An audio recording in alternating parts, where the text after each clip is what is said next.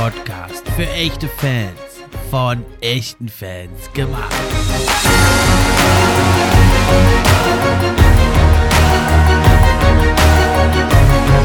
Thank you.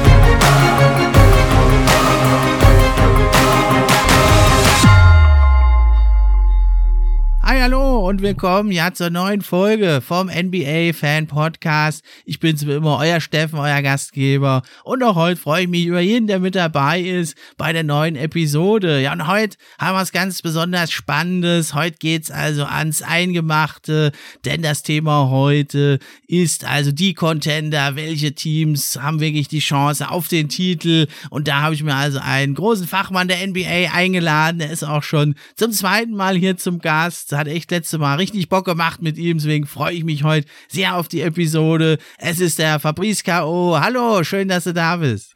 Ja, freut mich. Cool. Und also erstmal danke für die Einladung. Und mir hat es auch extrem viel Spaß gemacht beim letzten Mal. Ich bin auch bei dem Team extrem heiß und kann es kaum erwarten.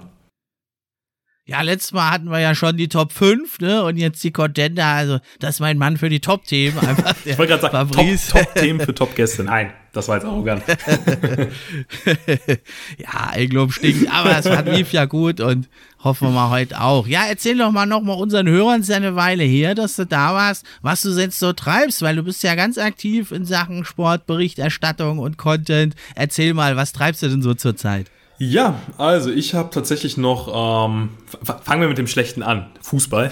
Nein, Quatsch, ich bin äh, genau im Bereich Fußball auf YouTube aktiv, habe da so einen Daily News Kanal, wo ich ja eigentlich fast täglich hochlade. Ist eigentlich ganz klassische Fußballberichterstattung, nennt sich Bundesliga Café, habe den Namen jetzt nochmal geändert.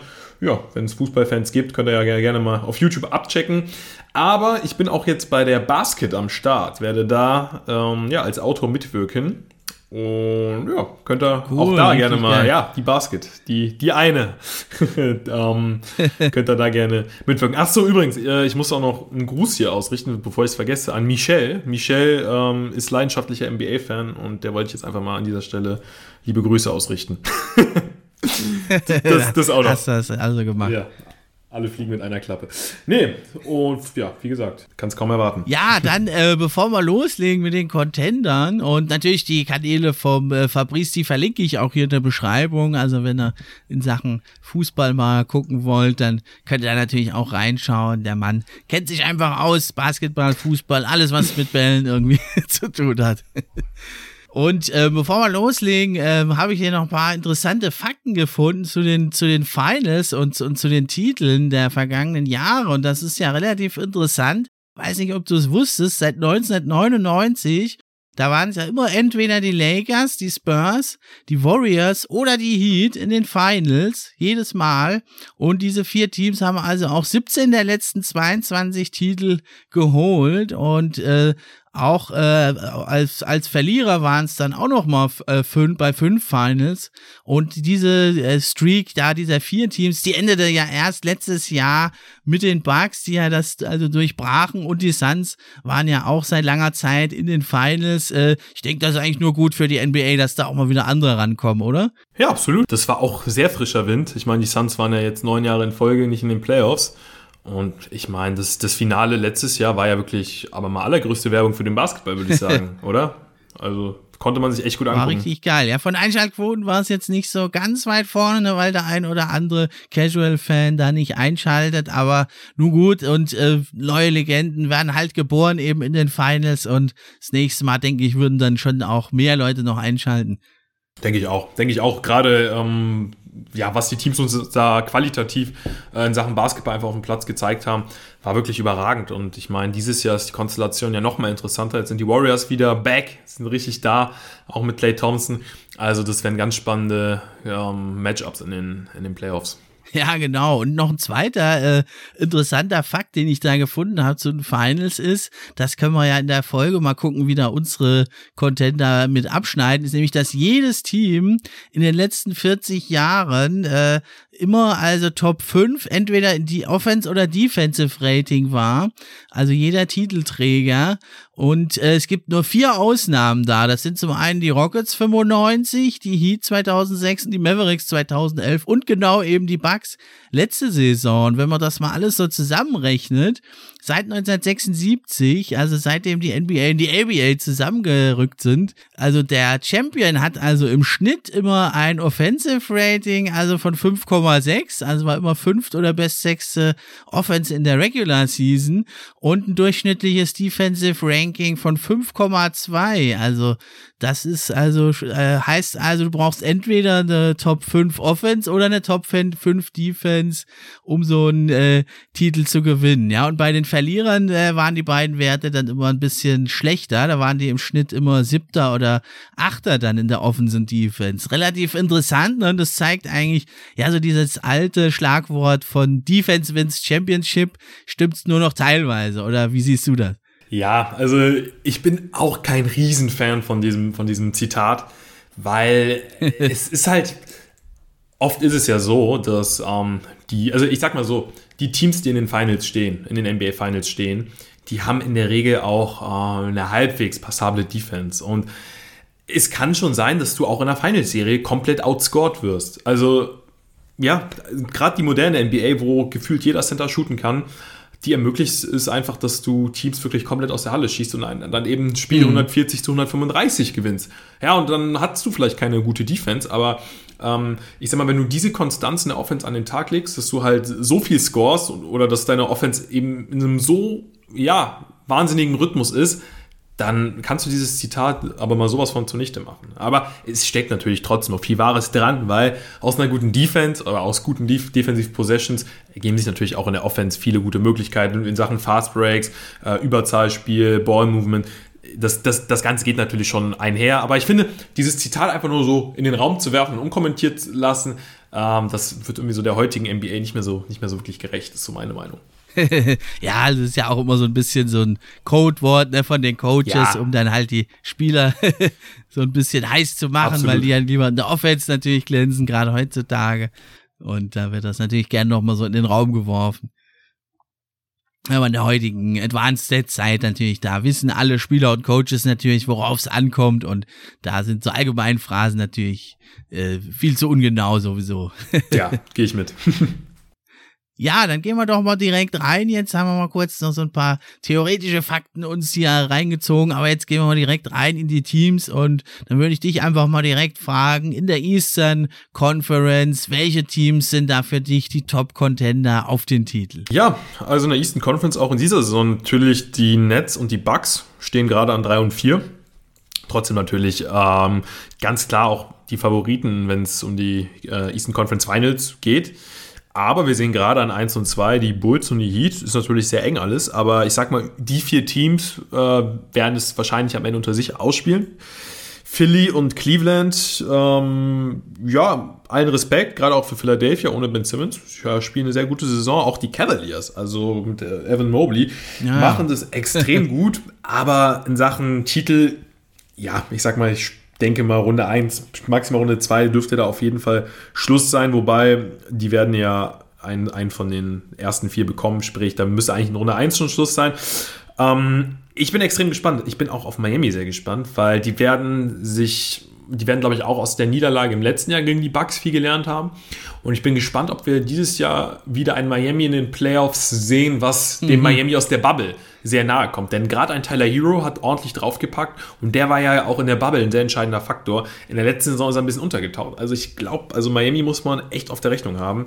Ähm, ich traue den, trau den Heat eine riesige Rolle zu in den Playoffs. Bei den Bulls bin ich noch so ein bisschen skeptisch. Zwölf Niederlagen ist ein überragender Wert. Ich hoffe wirklich, ich hoffe wirklich, dass sie das Niveau in den Playoffs halten können, weil sie, sie waren lange, ich weiß gar nicht, wann die Bulls das letzte Mal in den Playoffs waren, aber sie waren lange nicht mehr in dieser Position in den Playoffs. Also, dass sie ähm, auf Platz 1 mehr oder weniger in die Playoffs eventuell gehen oder unter den besten vier sind, das ist ja schon, da muss man ja schon einige Jahre zurückgehen.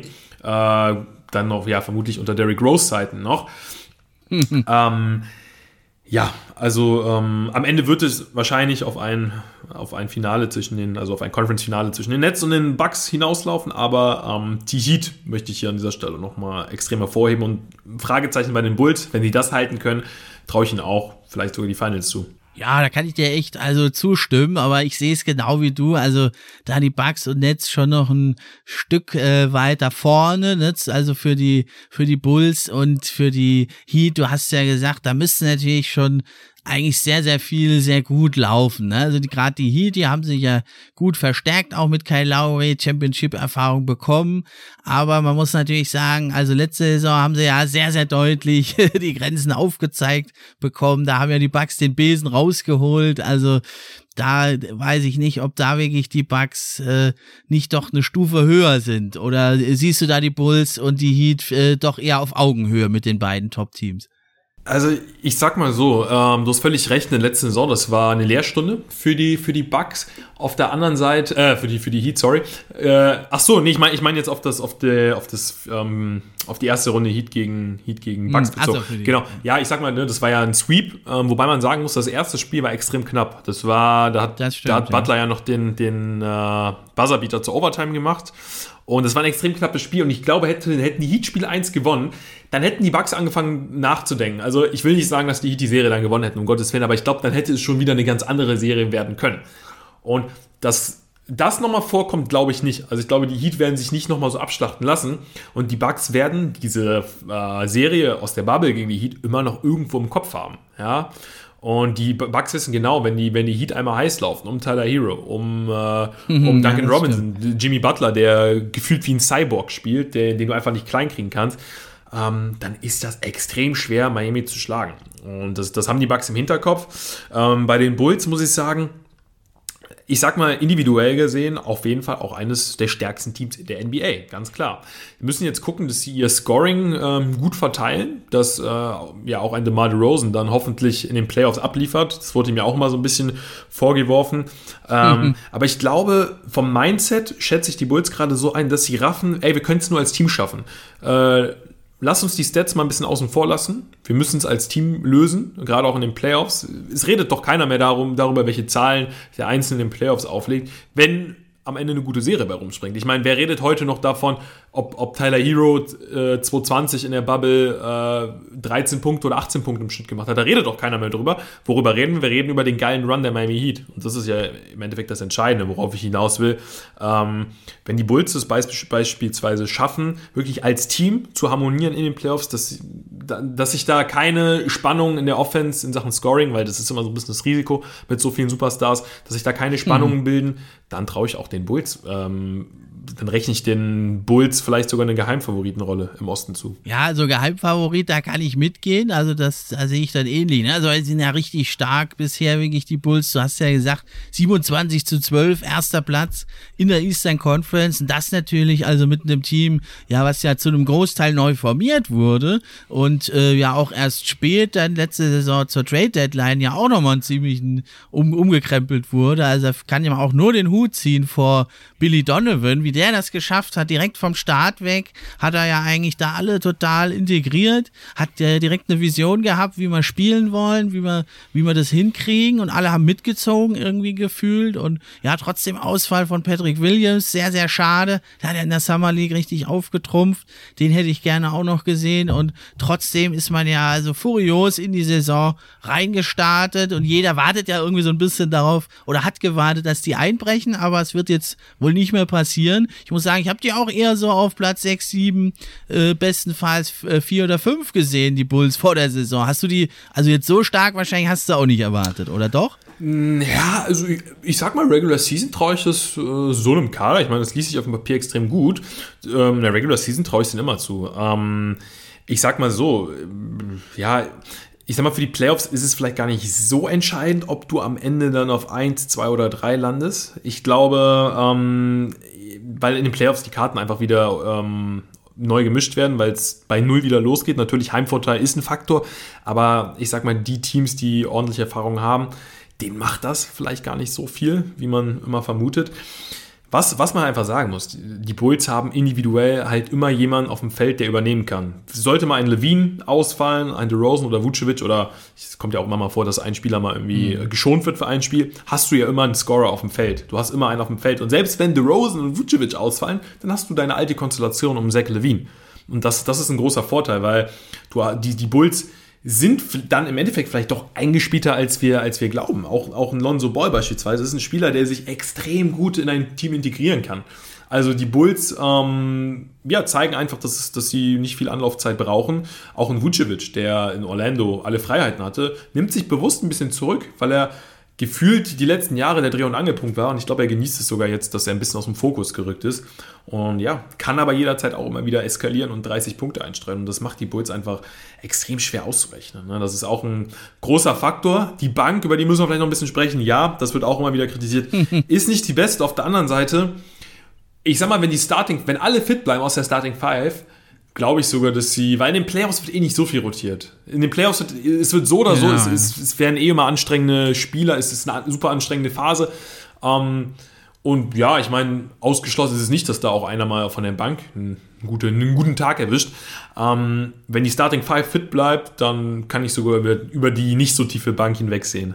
Ja, da hast du recht. Ne? Und äh, was also auch für die Bulls spricht, also sie sind ja jetzt mittlerweile Vierter im Offensive Rating. Zu Beginn waren sie gar nicht so gut rausgekommen in der Offense, aber sie sind jetzt also Vierter im Offensive Rating, würden also auch dieses Kriterium da erfüllen, also eine Top 5 äh, in einer Kategorie zu sein. In der Defense allerdings, da sind sie ja viel besser gestartet, als man dachte. Da ist jetzt ein bisschen die berühmte Regression zur Mitte gekommen, aber sind sie immer noch auf einem durchaus guten 16. Platz. Aber da muss ich sagen, das ist natürlich die Seite des Feldes, auf der die Bulls halt dann angreifbar sind. Ne? Das muss man, muss man dann schon sagen. Ja, gerade am Brett. Ne? die da dann natürlich, wenn es dann in so einer Serie halt so hin und her geht, ne, und man, wenn man jetzt, das, das meine ich so ein bisschen mit, ja, jetzt nicht abwertend, aber dass die Bulls halt so in der Regular Season eben sehr, sehr stark sind, ne, weil sie viele Stärken haben in der Offense und wenn der Gegner sich da nicht genau drauf einstellen kann, sie laufen auch sehr, sehr viele Pick and Rolls mit die meisten in der Liga, sechster, siebter Platz, äh, dass da viele Teams eben schlagen können. Aber die Frage ist,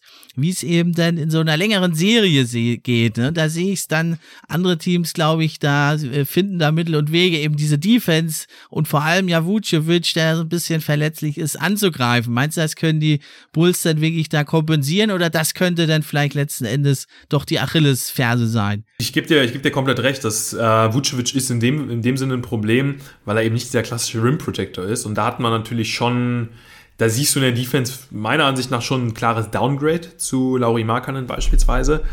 Ähm, ja, ich sag mal, wenn wir nochmal auf das Zitat Offense, Offense wins Games, Defense wins Championship ähm, zurückgreifen, ähm, das, das, das zählt für die Bulls nicht, weil im Endeffekt müssen sie halt über die Offense die Spiele gewinnen. Sie werden, sie werden nicht über ihre Defense die Spiele gewinnen. Ja, am Perimeter ein Levine, äh, auch ein DeRozan sind gar nicht mal so schlechte Verteidiger am Perimeter, zumindest, also Levine beispielsweise, dem ja auch immer mal wieder nachgesagt wird, dass er jetzt nicht der beste Verteidiger ist, ähm, der holt schon noch äh, den einen oder anderen Stil, auch ein DeRozan. Ähm, also das sind, ich glaube, die, die Bulls kennen ihre Stärken und Schwächen einfach sehr gut und sie wissen, okay, ähm, wir, wir müssen uns auf unsere Offense fokussieren. Ist einfach so. Und wir müssen versuchen, die Gegner zu outscoren.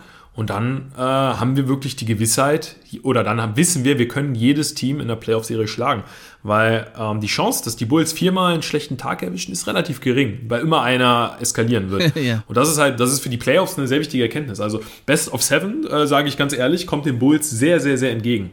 Ja, da ist was dran. Äh, was noch so vielleicht ein kleines Problem sein könnte, ist halt die Erfahrung. Ne? Also außer DeRozan hat ja da kaum einer Playoff-Erfahrung. Ne? Zach Levine, Lonzo Ball noch nie in Playoffs gespielt, aber gut, Caruso haben sie an Bord.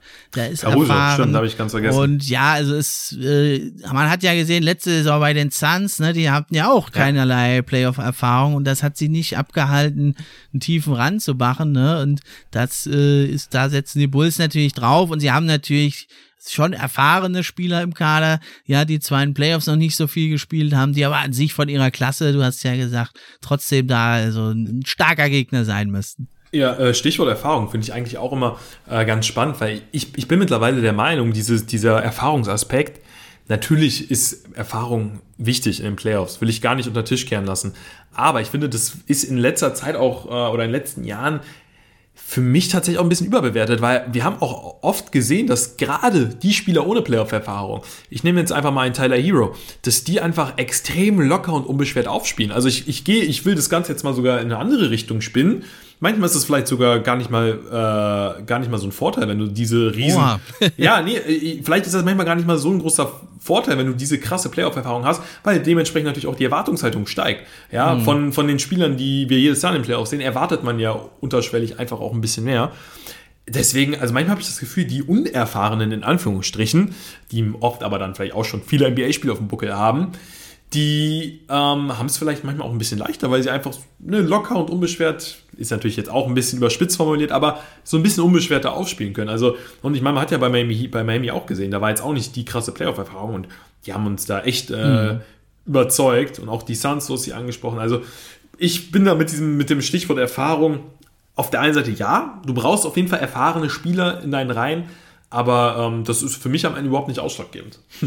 Ja, also wenn du es so siehst, dann kann ich da auch durchaus zustimmen. Ne? Also wenn es eben die Klasse da ist und die Fähigkeiten und auch so das Team ineinander greift, ne, dann ist es natürlich, das ist wichtiger als, als die Erfahrung. Und das hat man ja auch gesehen, zum Beispiel bei den Warriors, die hatten auch nicht viel Erfahrung, eins, zwei Jahre in Playoffs gewesen und zack, boom, waren sie gleich Meister. Ne? Also Qualität setzt sich einfach am Ende durch. Ne? Da hast du natürlich schon recht. Und ja, die Unbekümmertheit kann natürlich durchaus mal auch ein Vorteil sein. Oder eben eben im Falle von Zach Levine zum Beispiel, ähm, dass er halt extra heiß ist zu sagen, ne, jetzt bin ich endlich in Playoffs, jetzt will ich mal zeigen eigentlich, was für ein großartiger Spieler ist. Wissen ja viele immer noch nicht, weil er halt da nicht war in den Playoffs und da ist werden eben die Superstars gemacht. Ja, man muss sich auch überlegen, ne? Levine war noch nie in den Playoffs. Ich meine, Booker genau das gleiche bis letztem Jahr. Lonzo Ball auch nicht. Lonzo Ball auch nicht, ja. äh, Wahnsinn, ja, nee, absolut. Aber genau das, was du eben gesagt hast, darauf wollte ich äh, hinaus, dass am Ende Qualität sich eben ne, auf, auf den Punkt gebracht durchsetzt und ja, deswegen, also nicht falsch verstehen, natürlich, äh, ne, bevor äh, hier die Leute sich fragen, was, was faselt der hier, natürlich ist Erfahrung wichtig. Das will ich hier überhaupt nicht. Äh, ne? Das hast du ja auch erläutert. Ne, ich will es gar nicht abstreiten, aber mir ist es immer so ein bisschen overused, also dieser, dieser Aspekt Erfahrung. Das wollte ich einfach nur sagen. Ist schon was dran, ne? Wenn da so ein alter Opa auf Krücken kommt, der hat mega Erfahrung, bringt natürlich auch nichts. Genau aber ein bisschen übertrieben, übertrieben formuliert. Ja, ich wollte aber doch gerne nochmal, dass wir uns die Bugs vielleicht den Champion, dass wir da uns nochmal ein bisschen genauer das anschauen, weil die haben ja wirklich eine, ja, nicht sehr einfache Saison. Es ist ja immer so, als Titelverteidiger äh, hast nicht die Zielscheibe auf dem Rücken. Ne? Und sie stehen jetzt zwar bei 27 zu 17 auf dem vierten Platz in der Eastern Conference, aber so zwischendurch äh, sah es ja relativ schlecht aus. Und äh, ja, vor allem ein zentraler Spieler, der fehlt. Mhm. Und da, äh, das ist ja der Brook Lopez, ne, der ja letztes Jahr entscheidend da war und ja in einem Spiel auch in die Breche gesprungen ist und da im Post gescored hat wie in alten Zeiten.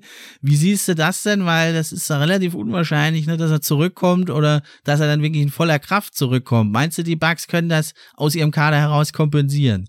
Um ehrlich zu sein, nein, aus einem ganz bestimmten Grund. Die Bugs hm. werden mit dem vorhandenen Material immer noch dazu in der Lage sein, in die, in die Finals zu gehen. Ich glaube aber, um am Ende des Tages Meister zu werden, brauchen sie Brooke Lopez, weil ich finde, das, ich meine, wenn man auf die Tabelle guckt, die Bucks, die waren in den letzten Jahren schon auch so ein, ja, so ein klassisches Regular Season Team und sie haben jetzt für den Zeitpunkt, äh, ja, wie viele Spiele haben sie? Sie haben jetzt fast, äh, ja, circa 44 Spiele, 17 Niederlagen bereits. Das ist schon ordentlich. Ne? Das ist schon ordentlich. Und ich glaube, Brooke Lopez ist ein ganz entscheidender Faktor, einfach aus dem Grund, weil den Bucks ja gerade so ein bisschen die Rim Protection fehlt. Natürlich haben sie Janis, natürlich haben sie Janis, das ist völlig klar, aber es ist schon nochmal ein Unterschied, wenn Janis auch ein Stück weit Entlastung am Brett bekommt durch den Brooke Lopez oder wenn quasi Janis in Offense und Defense mehr oder weniger der Anker ist. Und ähm, ja, das Shooting fehlt ihnen auch. Ne? Also Brooke Lopez äh, Sharpshooter geworden und wie du es gesagt hast, in den Playoffs konnte er dann auf einmal auch wieder im Post wie in alten Zeiten scoren. Also Lopez ein so wichtiger Faktor. Und ja, du hast eben gesagt, also weiß man das schon genaueres, wird er wirklich die ganze Saison ausfallen, weil das ist schon, das Na, sieht nicht gut aus. Also man weiß, es, es ist noch nichts announced worden. Er ist ja halt am Rücken operiert worden, erst im Dezember. Und es ist relativ unklar. Also es gibt noch kein Timetable für seine Rückkehr. Und also ich würde mal tippen, so eine Rückenverletzung, wenn es schon so langwierig ist. Also wenn er kurz zurückkommt, erst sehr spät und dann natürlich auch weit entfernt von der Topform. Ja.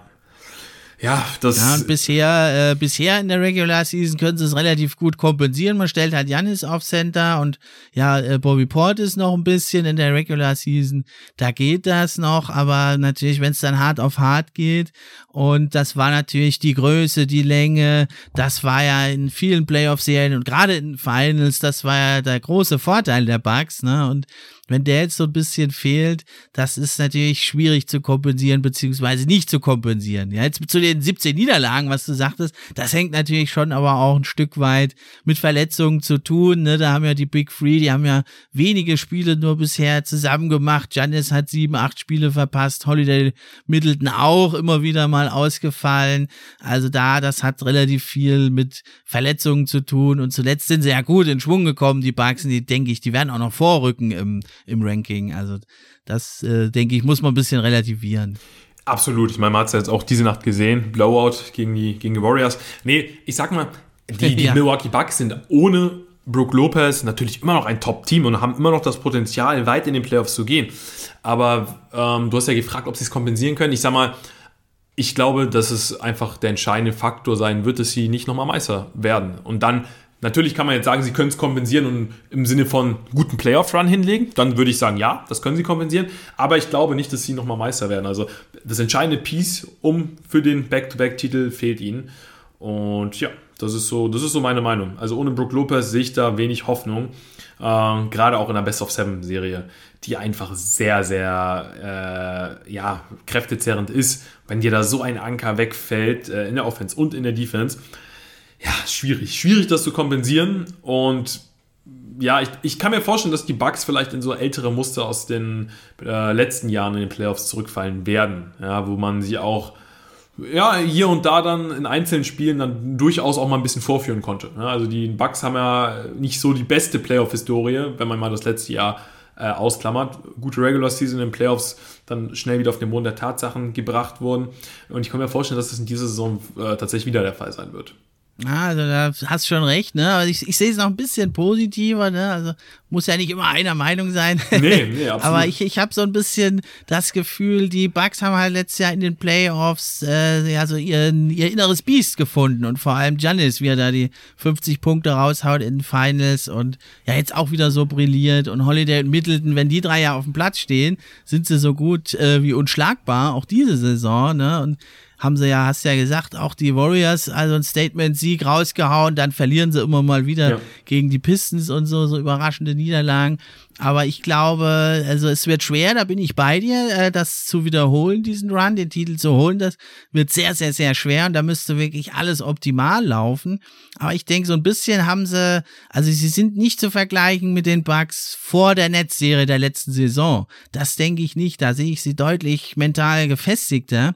Und äh, was so ein bisschen noch äh, Hoffnung gibt, vielleicht den Bugs-Fans da draußen, finde ich, sind zwei gute Entwicklungen. Also zum einen, dass natürlich Dante DiVincenzo wieder da ist, aber noch viel wichtiger der Neuzugang von Grayson Allen. Und der, denke ich, ist ein richtiges, starkes Upgrade. Der ist zwar kein guter, aber ein giftiger Verteidiger mit einer Menge Trash Talk auch. Und der bringt vor allem doch nochmal da das wichtige Shooting. Der nimmt ja sieben Dreier pro Spiel, trifft sie bei 39 Prozent. Sehr, sehr gut. Also wichtig, da den Ausfall von Lopez und den Abgang von PJ Tucker ja zu kompensieren. Und das zweite äh, große Plus, finde ich, ist die Entwicklung von Jordan Wora, der da auch so, sagen wir mal, als Power Forward durchaus oder auch mal ausnahmsweise auf Center Minuten abgreifen kann. Der spielt ja doppelt so viel Minuten äh, mit einer ähnlichen Effektivität. Der hat sich jetzt da nochmal als wichtiges Piece in der Rotation äh, entwickelt. Deswegen denke ich, gibt's da durchaus schon noch äh, Hoffnung für die Bugs. Absolut. Also Grayson Allen hätte ich nicht gedacht. So eine positive Entwicklung, dass er so eine wichtige Rolle jetzt auch bei den Bucks bekommt, äh, führt er gut aus. Ja, sein, sein Shooting-Volumen ist echt unfassbar. Sieben Dreier im Schnitt, hast du gerade gesagt, oh, bei sehr, sehr ansprechenden Quoten. Ähm, er, er, war ja damals so ein, so ein kleiner Haudegen, so ein Dennis Rodman Light, äh, war er ja so ein bisschen. Aber hat jetzt auch gezeigt, dass er offensiv wirklich äh, einiges oder viele, viele Qualitäten hat.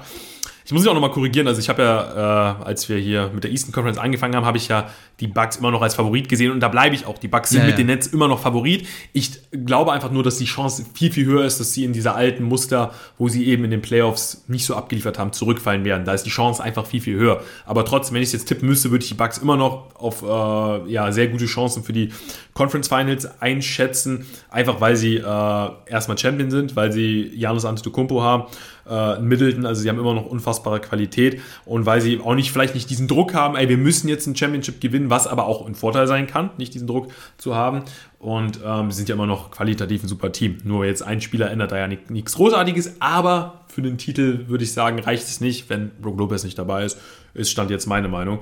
Aber auch ein Wora, hast du eben angesprochen, macht das wirklich gut. Also wer weiß, vielleicht haben wir hier einen, der da so ein bisschen in die, in die Rolle reinschlüpft. Ähm, ja, ein Wurf, ja doch, er kann auch ein bisschen werfen, ne? Also er kann, er kann, er kann werfen, oder? Nora, ich habe ihn jetzt gar nicht so auf dem Zettel, ähm, aber vielleicht, äh, ja, kann er da so ein bisschen das, den, den Ausfall von, äh, von, von Lopez kompensieren. Ja, er kann werfen. Also er nimmt nicht viele Dreier, vier, äh, trifft über 38 Prozent, also kann er schon, kann er schon durchaus. Ja, da haben wir, da haben wir doch ja, den also Wir diskutieren ja hier auch die Chancen, ne? Und da gucken wir halt, was spricht für die Teams, was spricht dagegen. Und du hast ja am Anfang auch gesagt, also denke ich, alles, alles gut. Ähm, dann würde ich sagen, schauen wir uns doch nochmal die Nets an. Das ist ja so ein bisschen die ganz große Wundertüte. Stehen sie mit 26 zu 15 auf dem dritten Platz in der Eastern Conference. Am einen Tag schlagen sie die Bulls mit 138 zu 112 am nächsten Tag verlieren sie mit 109 äh, zu 103 gegen die Thunder. Liegt natürlich auch an den Einfällen, auch Ausfällen. Äh, da würde es mich jetzt nochmal interessieren, wie siehst du denn ja die äh, Nets bisher in der Saison und halt ihre Chancen auf den Titel?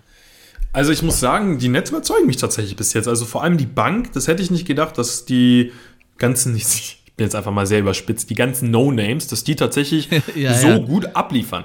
Dass dann immer mal wieder Spiele vorkommen, wo ähm, gerade auch wenn, ich glaube jetzt gegen, gegen OKC war es Durant, der nicht gespielt hat, dass dann immer mal wieder solche Spiele vorkommen, ist klar, weil diese Spieler, ähm, die wir da auf dem Platz sehen, einfach noch nicht diese Konstanz an den Tag legen können.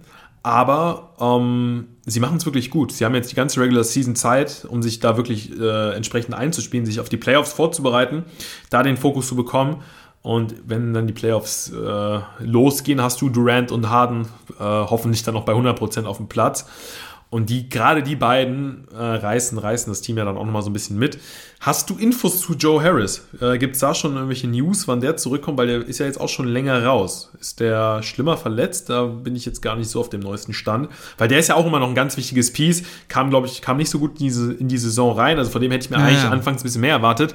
Ähm, aber gerade wenn sich alles auf Durant und Harden konzentriert, ist so ein Joe Harris eigentlich immer Gold wert gewesen. Ich weiß jetzt nur nicht, äh, wie da das, der aktuelle Stand ist. Einen ganz genauen Stand habe ich jetzt im Kopf nicht. Ich weiß jetzt nur, dass er seit November, Ende November war er ja verletzt und hatte auch sich da am Knöchel operieren lassen. Er müsste aber also normalerweise bei dieser Verletzung, müsste er normalerweise die Saison noch zurückkommen.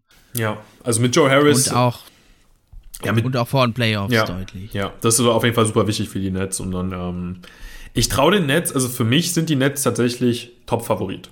Auch ohne Kyrie. Also gerade auch mit ohne Kyrie. Ich finde fast, dass sie ohne Kyrie äh, besser dastehen, bin ich ehrlich. Das ist eine, ist eine krasse Meinung, ich weiß, aber ich, ich, ich finde, sie machen ohne Kyrie mehr Spaß. Also ich schaue mir lieber ohne Kyrie Netzbasketball an, weil der Ball dann einfach ähm, ja, gefühlt mehr läuft. Ja, das stimmt, aber wenn sie halt da alle ihre Big Three auf dem Platz haben, dann ist natürlich diese Offensivpower schon unglaublich und ja, es ist also natürlich eine Luxussituation. Ne, jetzt hat er ja drei Spiele da auswärts äh, wieder gespielt.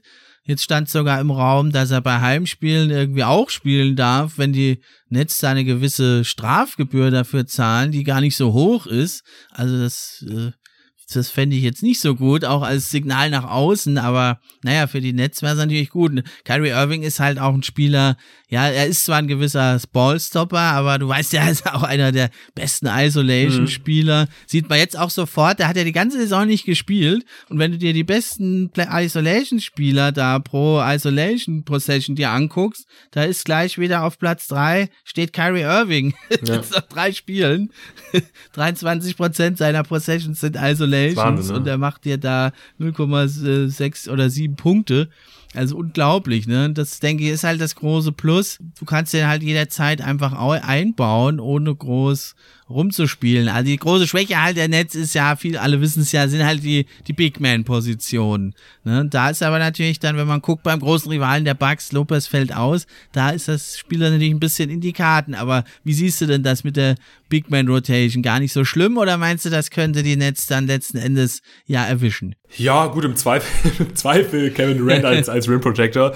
Ähm, nee, ich sag mal, da ist auf jeden Fall, also da, das ist auf jeden Fall die, die eindeutige Schwäche der Netz. Also sie haben ja gefühlt keinen richtigen Big Man. Oder mhm. liege ich da falsch? Also jetzt mal kein, also zumindest kein Big Man im Sinne der, wo du wirklich sagst, boah, das ist so der klassische Rim Protecting Center aus dem Lehrbuch. Ähm, ich weiß nicht, Claxton hat das immer so ganz gut gemacht.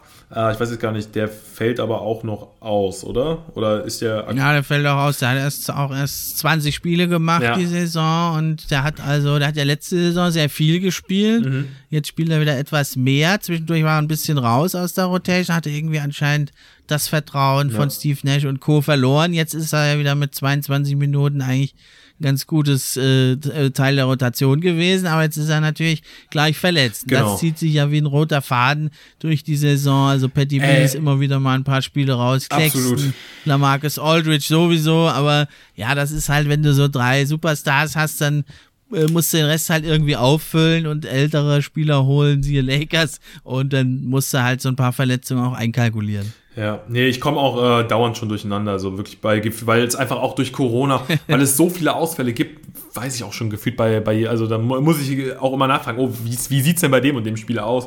Äh, so alles bekommt man dann ja auch nicht mit. Ähm, genau. Nee, aber die Nets, klar, sie werden natürlich ohne wirklich einen Big dann ähm, ja, ins, ins Rennen um den Titel gehen. Aber das traue ich ihnen trotzdem zu. Also ich sage bei den Nets tatsächlich äh, im Gegensatz zu den, zu den Bucks, da sage ich, äh, da brauchen sie einen Lopez.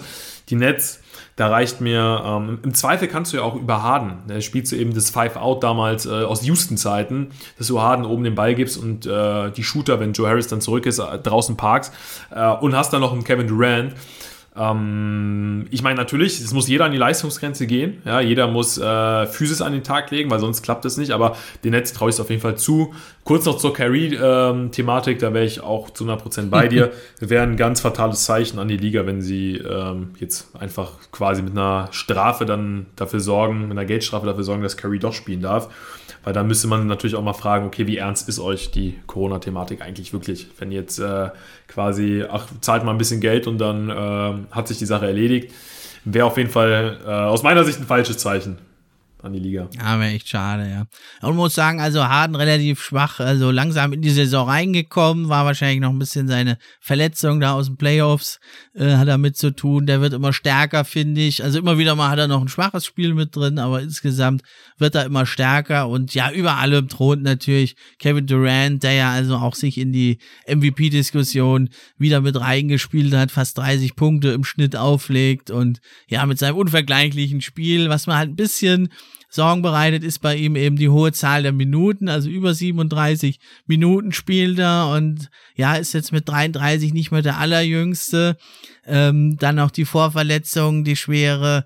Aber ich denke, Durant ist ein Spieler, der sich äh, wie kaum ein anderer irgendwie, glaube ich, so seine Kraft ein bisschen einteilen kann und der durchaus da auch mal über 40 Minuten auf dem Feld stehen kann und rauf und runter rennen, ohne dass er dann völlig fertig ist. Oder siehst du das doch als eine Gefahr, dass er da nochmal eine Verletzung bekommt? Ich glaube, sie wissen, wie sie, wie sage ich mal jetzt auch gerade in der Regular Season jetzt die ihre, ihre Kräfte einteilen und ich sage mal, in den Playoffs, gut, Runde 1 könnte nochmal so ein Showlaufen werden. Ne? Gerade wenn sie da heiß laufen, da haben sie auch die Gewissheit, äh, in Runde 1 wird uns da niemand in die Quere kommen. Da werden wir nicht viermal geschlagen werden. Ich glaube nicht, dass sie sweepen. Ich glaube nicht, dass sie sweepen tatsächlich, aber ähm, sie müssen sich da einfach keine Sorgen machen, weil im Zweifel regeln sie das irgendwie. Äh, aber natürlich, das wird sehr kräftezerrend werden, weil ähm, ab Runde 2 spätestens ist nicht mehr mit schon. Da musst du all in gehen. Aber ja, natürlich, eine Verletzung ist nie ausgeschlossen. Ich, ich nenne es jetzt einfach mal Berufsrisiko. Ne? Also ähm, ist immer schwierig, sowas zu spekulieren im Vorfeld.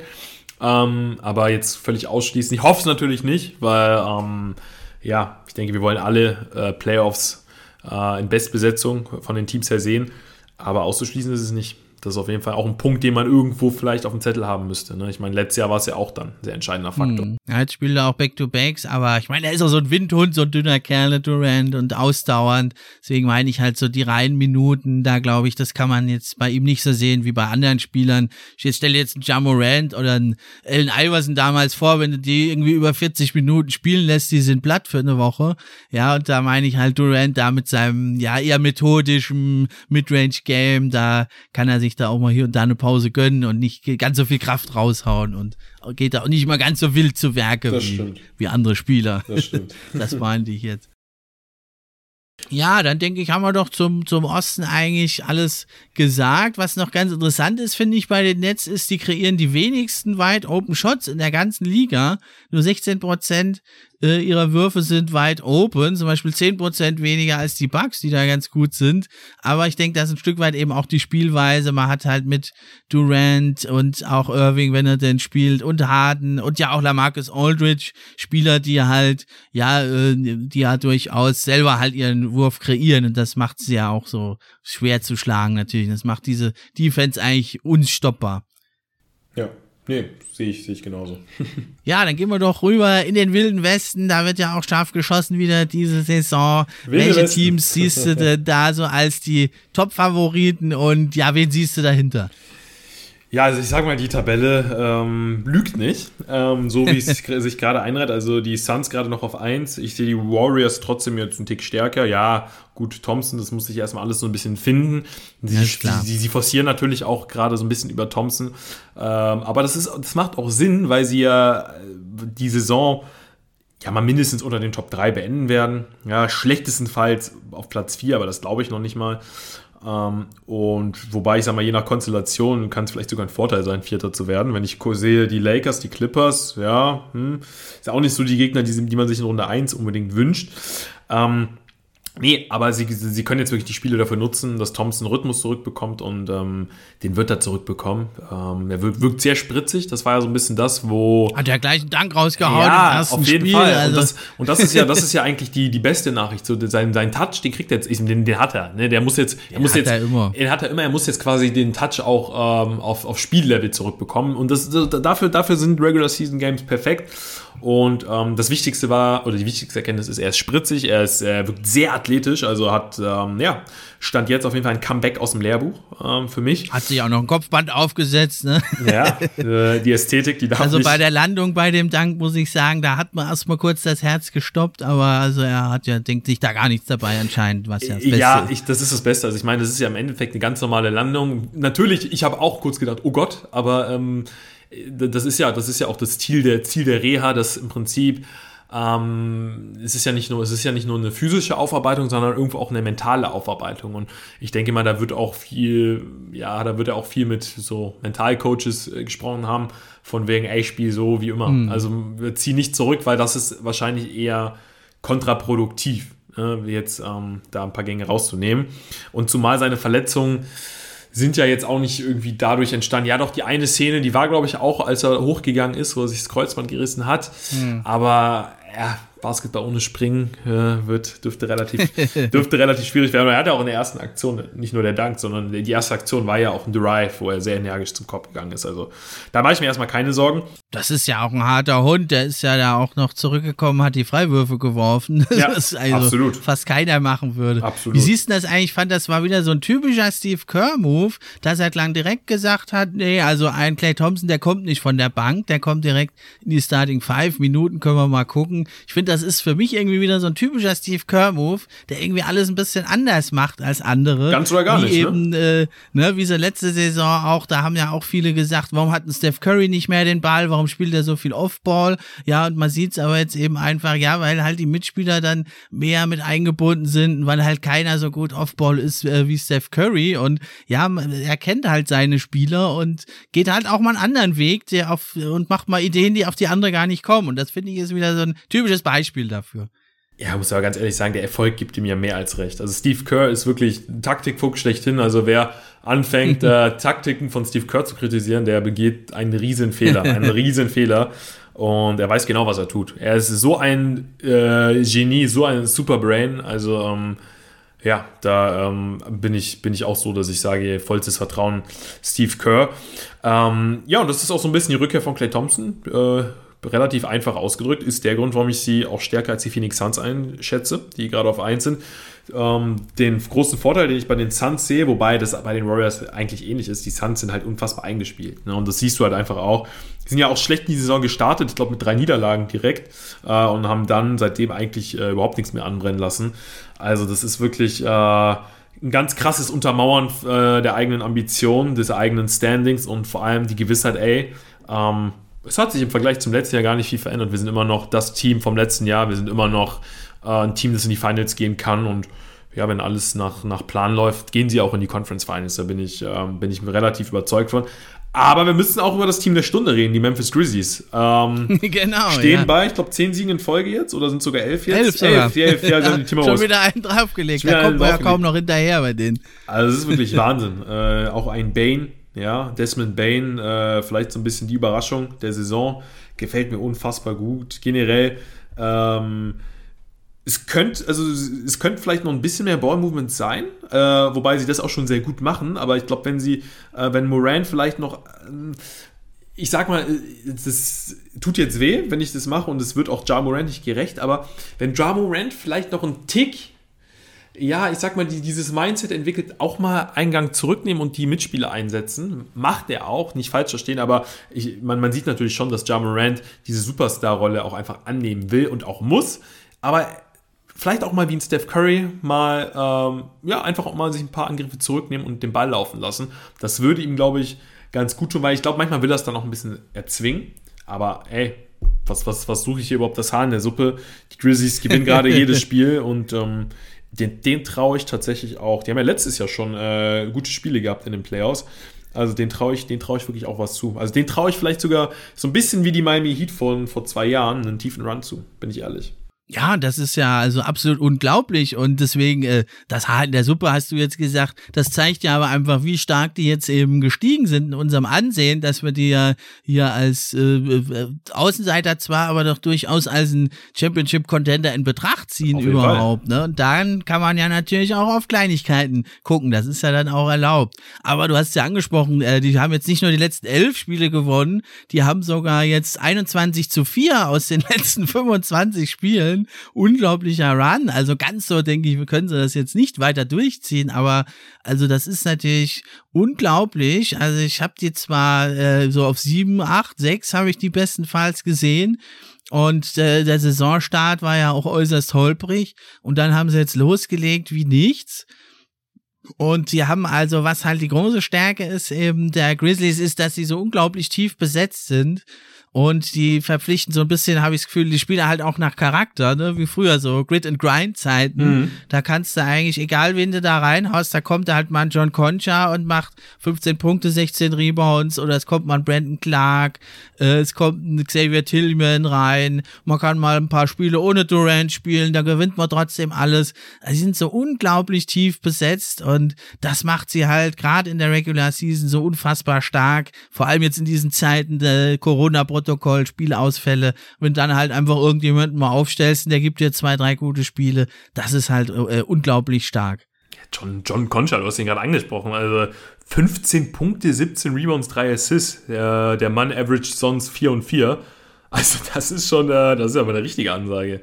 Also den, den hatte ich überhaupt nicht auf dem Zettel. Äh, Wahnsinn, Wahnsinnspartie. Also, ähm ja, und auch da, ich hatte vor der Saison eigentlich gedacht, gut, der Abgang von Valenciunas, der wird wirklich schmerzen, aber ja, es ist eigentlich das Gegenteil der Fall. Äh, zum einen Steven Adams, klar, es ist ein limitierter Spieler, aber es ist ein erfahrener Spieler, ein harter Spieler, boxt gut aus, auch sehr wichtig, weil ja eben Jackson Jr. nicht so der beste Rebounder ist. Aber eben Valenciunas rauszunehmen, das hat eben anderen Spielern eben, Desmond Bain hast du schon angesprochen, aber eben auch Jaren Jackson Jr. selber, denen hat das halt mehr Möglichkeiten gegeben und die nutzen sie bisher. Gerade Desmond Bain, also sieben Dreier haut er raus pro Spiel, trifft die bei 42,2 Prozent. Das sind schon so Steph Curry äh, Richtungen, ja. Und äh, zum Korb äh, zieht er ja dann auch durchaus gut, ne, weil wenn der Dreier fällt, kannst du nicht weit wegstehen.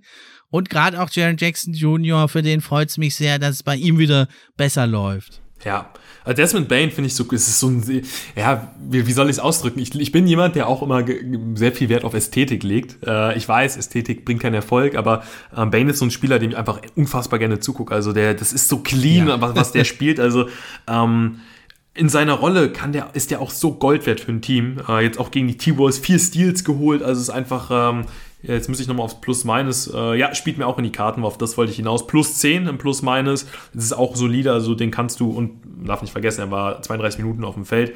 Also ähm, ich glaube, er hat aus der Starting 5, genau aus der Starting 5 sogar das beste Plus-Minus. Ähm, das zeigt, welchen, welchen Stellenwert er fürs Team hat. Also Desmond Bain ist vielleicht der X-Faktor neben, neben Ja Morant. Wenn dir ein Bain wegfällt, ich meine, klar, über einen Morant müssen wir nicht reden, aber wenn dir ein Bain wegfällt, ähm, bricht das Konstrukt vielleicht zusammen. Und da reden wir äh, nicht, nicht mehr über, also über Jaron Jackson Jr. reden wir natürlich auch, aber ähm, das war ja, Jackson Jr. war ja quasi so die zweite Instanz immer neben Ja Morant. Ähm, da ja, ist, so, ist so, so eine kleine Wachablösung vielleicht gerade im Gange. Jamorant ne, hat den nächsten Schritt gemacht. Der, ich hatte ihn ja in einer letzten Folge auch nochmal genau seinen Werdegang vorgestellt. Könnt ihr auch nochmal reinhören, wenn ihr es noch nicht gemacht habt. Und der liegt ja auch jetzt zu Recht, finde ich, auf dem zweiten Platz da beim All-Star-Voting. Das zeigt also auch, wie beliebt er ist, einfach mit seiner Spielweise. Und ähm, also ich würde sogar sagen, ähm, also ein guter Playmaker war er ja schon immer, aber ähm, ich finde gerade in den letzten Spielen ähm, äh, Coach Jenkins, von dem ich eh ein großer Fan bin, der macht das durchaus sogar mal auch. Also da steht dann durchaus mal selten zwar, aber hin und wieder mal Jamorant auch in der Ecke, ne? Und dann Dylan Brooks oder Bellen kreieren. Ja. Also das macht man durchaus schon auch. Man soll es vielleicht tatsächlich, da gebe ich dir recht, noch ein bisschen mehr machen. Genau, ne? genau, darauf wollte ich auch hinaus. Äh, schon, also kein Ego-Player wirklich. Nee, nee, nee, also sagen, genau. Das, Morant, ne? das, Hast du auch nicht gemeint. Nee, nee, genau, das, das, das, das muss ich nochmal sagen. Der Morant ist auf keinen Fall ein Ego-Zocker. Der muss ja auch Würfe nehmen. Die, die, die Grizzlies sind ja auch von ihm abhängig, keine Frage. Ich habe bei ihm manchmal so ein bisschen das Gefühl, dass es hier und da dann, dann auch mal Situationen gibt, wo er dann doch ein bisschen mit dem Kopf durch die Wand will. Vielleicht dann überdreht, ne, überdreht dann vielleicht ähm, sehr auf das spektakuläre Play äh, oder das spektakuläre Play so ein bisschen forciert. Wenn er die ein, zwei Aktionen, das sind nicht viele, wenn er die aber weglässt, weil kreieren muss er, ne, das, das ohne geht nicht, aber wenn er die ein, zwei Aktionen reduziert, ähm, könnte das schon Gold wert sein. Und er wird auch merken, wenn je, je mehr der Ball geswingt wird, desto, desto mehr Vorteile wird das auch für ihn geben. Ich glaube, das hat er auch mittlerweile gerafft, dass wenn sich nicht alles auf ihn konzentriert, er mehr oder weniger sogar davon profitiert und mehr Freiheiten hat. Also es ist eigentlich eine Win-Win-Situation, wenn er den Ball häufiger abgibt. Aber ja, genau. ähm, die, die Grizzlies, wie du es gesagt hast, äh, studieren das ja auch hin und wieder mal ein. Wenn man halt da so Raketen in den Schuhen hat und da die Dinger wegblockt oder die Dunks reinhaut als Point Guard, dann schadet es auch nicht. Ne? Manchmal stockt mir allerdings schon auch das Herz. Also die Vergleiche zum jungen Derrick Rose, die bieten sich ja an und da drücken wir natürlich alle die Daumen, dass er da von schweren Verletzungen verschont bleibt das Jahr. Absolut. Aber der Block, das war schon äh, was für die Geschichtsbücher. ich muss mir echt ein paar Mal angucken. Ich, ich, ich dachte, das stimmt doch irgendwas nicht, das ist irgendwie bearbeitet oder so. Ich dachte auch, ich habe das, hab das dann, ich habe es natürlich nicht live gesehen, dann auch irgendwie wurde mir das auf Instagram in den nächsten, am, am nächsten Tag vorgeschlagen und ich dachte auch so, bitte was? Was hat der da gemacht? Ich dachte dann irgendwie, ich dachte dann kurze Zeit, dass das irgendwie äh, nicht bearbeitet ist, aber dass das irgendwie, irgendwie sein bester Block irgendwie irgendwann mal in den letzten Jahren gewesen ist. Also so ein Top, Top 10 Season Play äh, war. Ich meine, das wird so oder so sein, aber dass das einfach jetzt in dieser Saison passiert ist, Wahnsinn, dass er das mal eben so raushaut. Unfassbar. Will ich auch mal haben, so Raketenschuhe da. Ja. Die sind auch gezinkt, die ja, Schuhe. Ja, aber also den Grizzlies, also natürlich äh, das Team der Stunde, das Team der Zukunft auch. Aber natürlich, äh, also ich sehe so und du wahrscheinlich auch doch schon noch ein Stück dann hinter den Top-Favoriten Suns und Warriors. Ja, also ich sag mal, in der Serie äh, Warriors gegen, gegen, also Warriors Suns gegen, gegen die Grizzlies da würde ich dann tatsächlich doch noch mal ein bisschen von deiner, von, von dem Thema Erfahrung Gebrauch machen. Ich, äh, ich glaube, da ist es dann tatsächlich so, ich, ich, sie sind nicht chancenlos, auf keinen Fall. Aber da bei einem Steph, bei einem Clay, weil es da einfach Erfahrung gepaart mit ähm, Qualität auf dem Punkt, oder Draymond Green, Clay ist ja jetzt gerade erst zurück, ähm, aber ich sag mal, dieses, Thema Erfahrung wird ja oft Spielern äh, auch zugesteckt, von wegen, die gar nicht so diese Rolle haben. Also so Spieler, die, mm, weiß ich, drei Punkte averagen, aber irgendwie ja von wegen Erfahrung. Hier in dem Szenario ist ja nochmal ein bisschen anders. Stephen Curry spielt eine MVP-Saison und hat bereits drei Titel. Ähm, das ist nochmal anders zu bewerten als jemand, der einfach äh, viele Playoff-Spiele auf dem Buckel hat. Und auch mhm. individuell sehe ich die Warriors natürlich noch stärker als die Grizzlies, deswegen, äh, und die Suns genauso. Deswegen, sie könnten sich einen echt geilen Schlagabtausch liefern und ich glaube, das könnte auch, wenn die, wenn die Grizzlies das halten, weil ich glaube, das Momentum, sie sind auch sehr von dem Momentum abhängig. Ich glaube, wenn die Grizzlies mal drei, vier Spiele verlieren, ja, ja. kann sich das auch schnell so ein bisschen manifestieren, ja, dass sie anfangen, so ein bisschen an sich selbst zu zweifeln. Aber wenn sie die Pace halbwegs halten, wenn sie sich da vielleicht auch konstant auf drei halten, ähm, boah, dann freue ich mich so unfassbar auf äh, eine mögliche Serie gegen die Suns oder gegen die Warriors, weil das wird, das kann, das kann eine richtig geile Kiste werden. Ja, also drei vielleicht jetzt nicht, aber ich denke, den Homecourt Advantage, so vier, fünf, das, das werden sie schon schaffen. Homecourt ne? auf jeden Fall. Da bin ich, das ist gesichert. Also die, die Mavs, das, das, die kommen da niemals ran. Das kann ich mir, also ist schwer vorstellbar. Mhm. Müsste schon was geschehen. Aber man weiß ja nie. Allerdings, ähm, ja, also da bin ich ganz bei dir mit der Erfahrung. Ne, da, und äh, was noch ein anderer Punkt ist, der dann in den Playoffs etwas gegen die Grizzlies spielt, ist halt, ja, sie sind sehr tief besetzt, ne, aber so in der Spitze haben sie zwar mit Ja Morant einen, der sich vor niemanden zu verstecken braucht, ne, und dahinter, die machen zwar eine gute Entwicklung, aber sind jetzt natürlich keine äh, Superstars da auf dem Level, wie es jetzt die anderen Spieler als Co-Star haben, ne, da müssen die, da müssen die erst noch hinkommen, ne, und wir haben es ja heute schon gesagt, in den Playoffs werden die Rotations kürzer und dann ist sozusagen dieser Vorteil der, des tief Besetztseins, der wird dann wahrscheinlich, wenn alle hoffentlich gesund bleiben, nicht mehr so eine eine große Rolle spielen. Ne? Deswegen denke ich genau wie du, ähm, dass die Grizzlies durchaus in der ersten Runde äh, Favorit sind. Glaube ich auch, egal gegen wen es da geht. Und in der zweiten Runde denke ich, wenn sie da hinkommen, äh, auch jedem also einen guten Fight über sechs, vielleicht sogar sieben Spiele liefern können. Oder zumindest knappe Spiele liefern können. Bin ich bei dir. Lass uns kurz noch den anderen Top-Favoriten, da das sehe ich genau wie du, die Suns äh, ansprechen. Ne? Also wer weiß, vielleicht gibt's ja sogar diese Bucks Suns äh, Reloaded 2.0, wer weiß. Ne? Aber für die Suns jetzt mit 31 zu 9 stehen sie jetzt wirklich auf dem ersten Platz, thronen sie in der Western Conference mit ihrem üblichen Spielstil. Und also ich finde es wirklich beeindruckend, weil es die Chance, dass da Unruhe reinkommt und die Gefahr, dass man nicht mehr so stark ist wie letzte Saison, die war ja durchaus gegeben. Ne? Man hat Aiden nicht verlängert, der wollte einen Max-Contract. Das kann oft zu Unruhe führen. Und äh, dann äh, haben sie ja noch den, ähm, na, wie heißt der, Jalen äh, äh, Smith? Ja äh, der jetzt ja auch ein bisschen spielt, denn da wollen sie ja die Rookie Extension auch nicht äh, aufnehmen. Und äh, das kann natürlich für Unruhe sorgen. Äh, hast du dir da auch Sorgen ein bisschen gemacht um die Suns oder hast du gesagt, die sind so stark, die kommen da auf jeden Fall wieder gut raus? Ach, die sind, die sind so stark, zumal gerade ein Smith äh, jetzt, jetzt als Rookie äh, ein Team, was letztes Jahr fast Meister geworden ist, mit Spielern wie Devin Booker, Chris Paul, da hast du nichts zu melden. Also wenn du da den Mund aufmachst, gerade als Rookie, da wird dir Chris Paul aber mal ganz schnell zeigen, wo der, wo der Ausgang ist. nee, aber, aber. das ähm, war, denke ich, bei Elton wahrscheinlich auch, ne? Ja, auch, auch bei Elton. wahrscheinlich mal miteinander gesprochen und also, also das, denke ich, wäre, war die gefährlichere, der gefährlichere Punkt. Also Chris Paul ist ein Leader, äh, wie er im Lehrbuch nicht besser drinstehen könnte.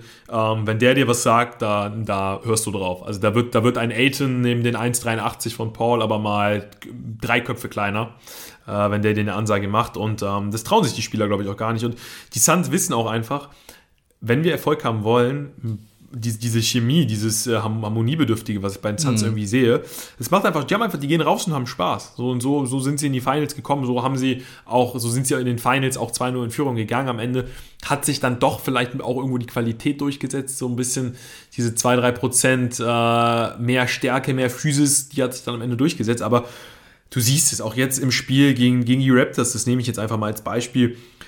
Und das ist die wichtigste Erkenntnis für die Suns, neben, diesem, neben der guten Teamchemie, wobei es sich in dem Punkt auch widerspiegelt.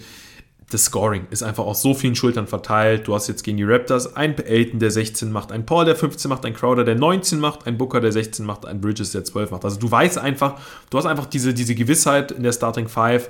Ähm, jeder kann scoren, äh, man muss sich überhaupt keine Gedanken machen und ja, und die Starting Five ist halt auch in der Lage, äh, viele Minuten zu gehen. Müssen sie auch, aber dann hast du von der Bank trotzdem äh, noch, kann, kannst trotzdem noch nachlegen. Mit einem Payne, der in den Playoffs gezeigt hat, dass er gute Partien abliefern kann. McGee hat immer mal wieder, wieder gute Spiele. Shamit, ähm, Johnson, ne, Cameron Johnson, ganz, ganz wichtiger Faktor, wobei ich jetzt sehe, dass er äh, gefehlt hat. Ich hoffe, dass da jetzt nichts Langfristiges ist. Äh, ich bin da, muss da bei jedem Spiel immer was vorsichtiger sein. Ich weiß, äh, bin, was Verletzungen und so angeht, nicht auf dem aktuellsten Stand. ähm, beim Saric, weiß nicht, gibt es da äh, Infos, dass der diese Saison vielleicht noch zurückkehrt? Weil auch ein Saric könnte für mich Eher nicht, ja, eher auch nicht, wenn dann ganz, ganz zum Ende. Ne? Das ist so ein kleiner, kleiner Schwachpunkt bisher, den ich da sehe, auch bei den Suns. Ne? Crowder spielt jetzt auch nicht so die beste Saison, ja. hat er manchmal irgendwie, ja. dass der Wurf nicht fällt, aber ja, du hast ja gesagt, ne, über mit Aiden, dass der jetzt mehr Touches gibt, äh, das ist sehr, sehr gut und gerade JaVale McGee ist unheimlich wichtig, weil man hat es ja in den Finals, Total. fand ich, es war mitentscheidend, nach Elton war da keiner mehr. Ja, den Frank Kaminski kann sie nicht bringen. Äh, Saric war nicht da, ist eigentlich auch zu klein gegen den Giannis. Und das ist natürlich jetzt äh, gerade im Hinblick vielleicht auf ein Rematch gegen die Bucks oder halt gegen Teams, die einen starken Center haben. Da ist dann JaVale McGee noch als Backup ist äh, sehr, ja. sehr wichtig. Absolut, man hat es ja auch, man hat ja auch, man hat ja auch gesehen, ähm, oder man, wenn man sich die Stats von McGee anschaut, der Average 10 und 7, ja, in der, in der Minutenanzahl. Also mehr kannst du quasi gar nicht äh, aus einem Spieler in so kurzer Zeit rausholen. Also McGee erfüllt die Rolle perfekt und nimmt sie auch so an. Und das ist ganz, ganz wichtig. Also großes Kompliment an McGee. Mit Landry Shamet haben sie noch, finde ich, einen ganz guten Pickup gemacht im Backcourt.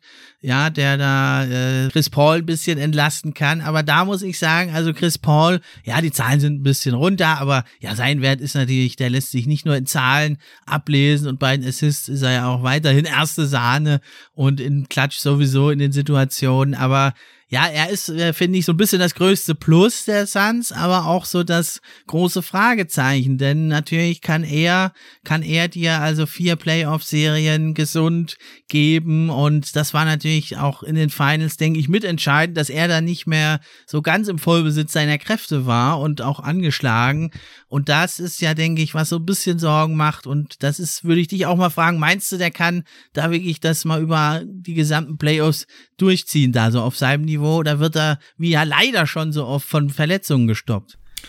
Naja, ich sag mal so, ein Chris Paul weiß, okay, jetzt mit den Phoenix Suns, das ist die letzte Chance in meiner Karriere nochmal einen Titel zu holen. Und ich glaube, das ist Motivation genug, da wirklich alles auf dem Feld zu lassen. Und man sieht es bei einem Chris Paul immer, der macht keine halben Sachen. Wenn der spielt, gibt der 100% und äh, ist da.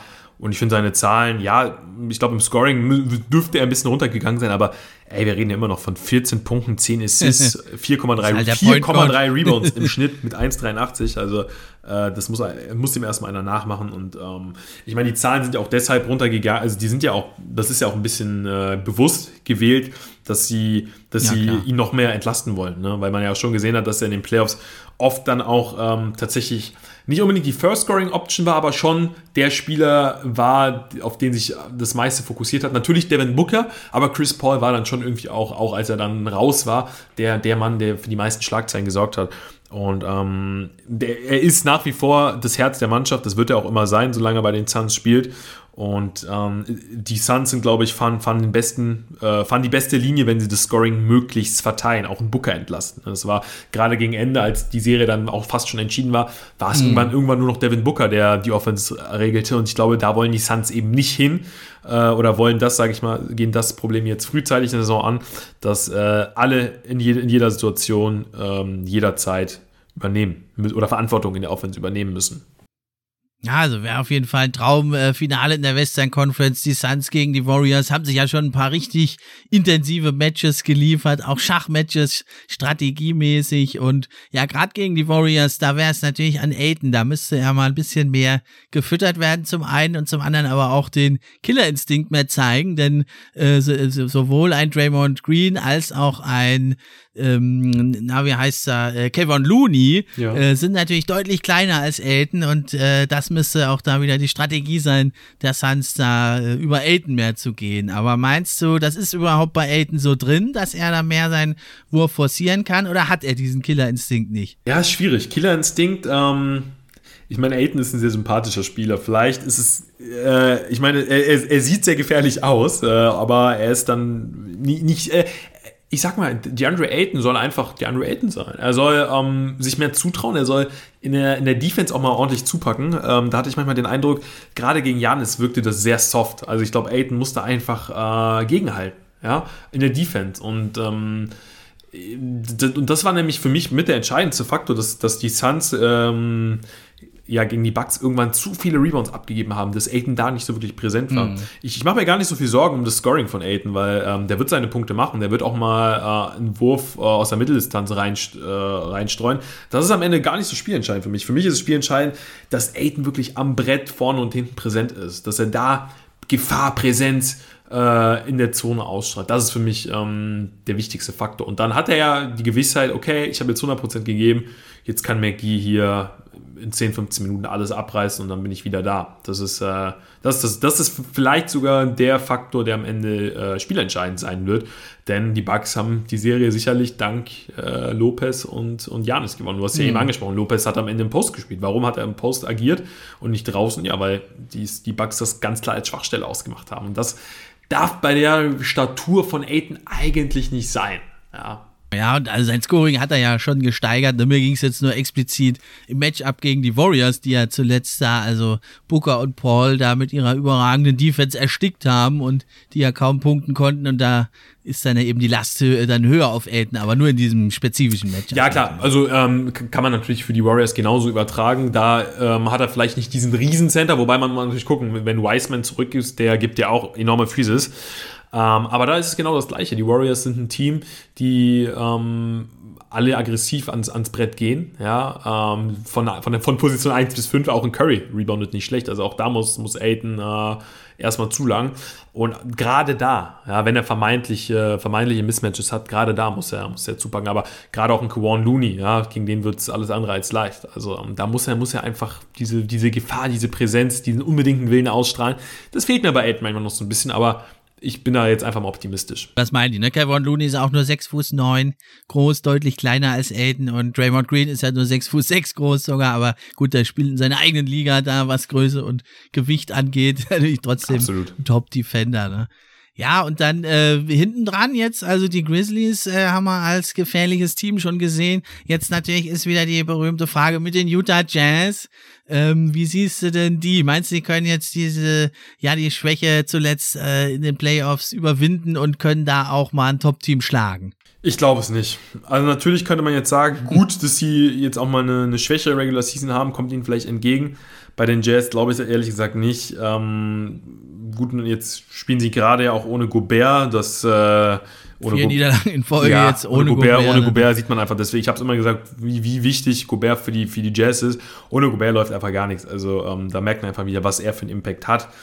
Ähm, trotz alledem, nee, ich traue den Jazz in diesem Jahr relativ wenig zu. Also bestenfalls äh, Runde 1 gegen die Mavs, das wäre noch so, also jetzt Stand jetzt, das wäre vielleicht noch so das beste Szenario, weil da wären sie dann doch für mich Favorit.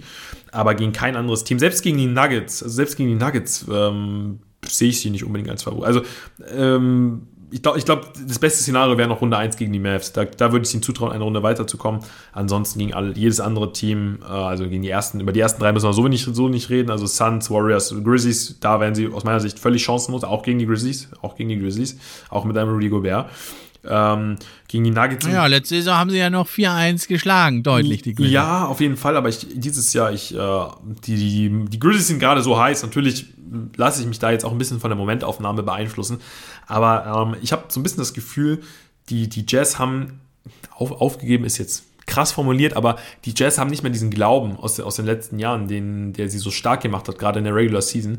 Ähm, und ähm, sie haben sich leider dann irgendwo auch nur über die Regular Season definiert, weil in den Playoffs sind sie dann sehr schnell wieder auf den Boden der Tatsachen gekommen.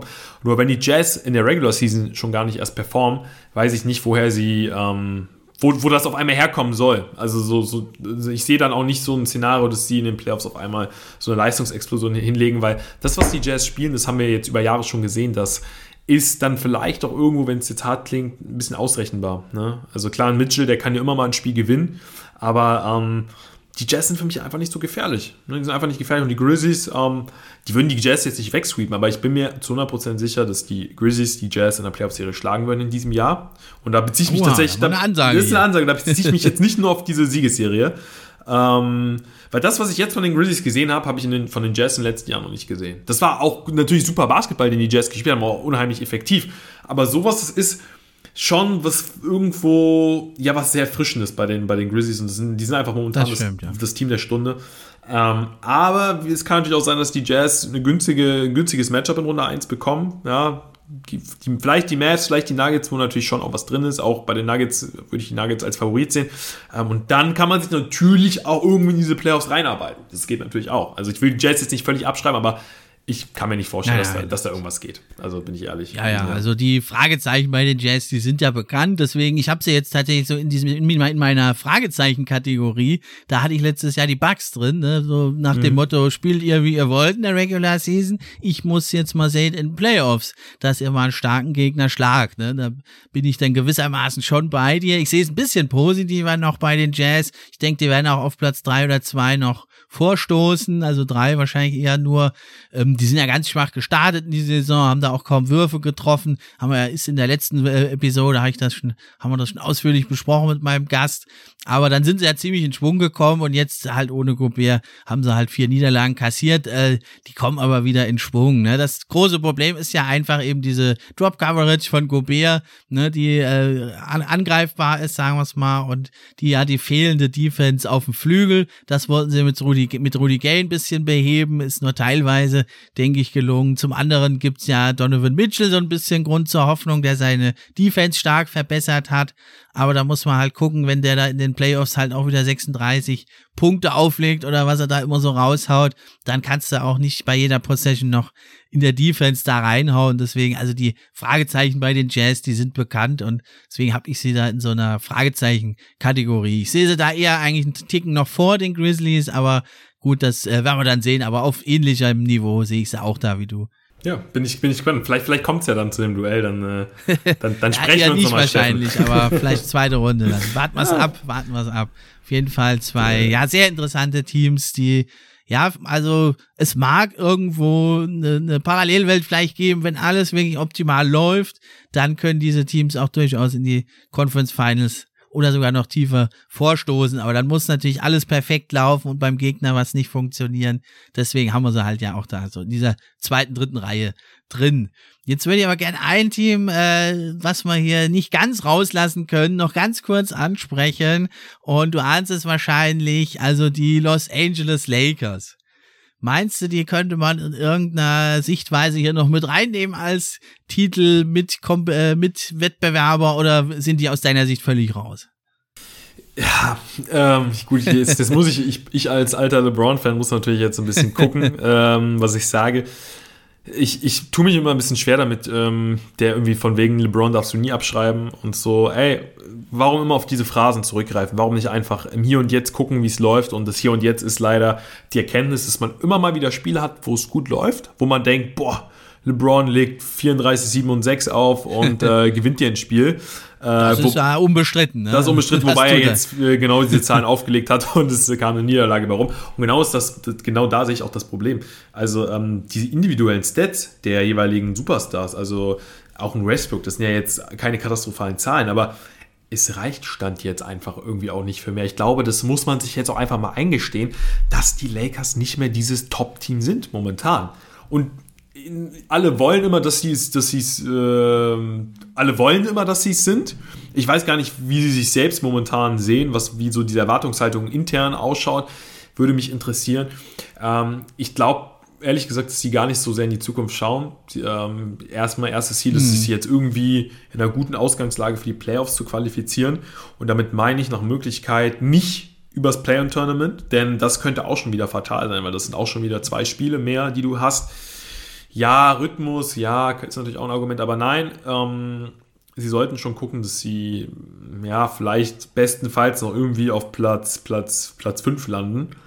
Ähm, weil dann haben sie eine Chance. Ist ja gegen, nicht mal außer Reichweite. Ist nicht mal außer ne? Reichweite, weil dann ja haben sie. Verrückte, ne? Genau, weil dann haben sie zumindest eine realistische Chance, vielleicht gegen die Jazz oder gegen die Mavs oder gegen die Nuggets, gegen eins der Teams ähm, zu kommen oder vielleicht auch gegen die Grizzlies. Ne? Auch da, ähm, ja, äh, ich habe die Grizzlies eben sehr gelobt, aber wenn dann in Runde 1 LeBron und Co. auf einmal vor dir stehen und du als vermeintliche Favorit in die Partie gehst, kann das vielleicht auch nochmal was mit dir machen, aber ähm, was fatal wäre, Runde 1 gegen die Suns oder gegen die Warriors, weil dann ist Endstation. Das kriegen sie nicht hin. Wie soll denn da dieser Schalter umgelegt werden, dass sie auf einmal vier Spiele, also in der Best of Seven Serie, so konstant performen. Wo soll das herkommen? Also diesen Playoff-Schalter, Ja, immer dieses, dieses Playoff LeBron. Ja, ich, ey, natürlich war ich auch einer, der gefeiert hat, wenn Le Playoff LeBron am Start war.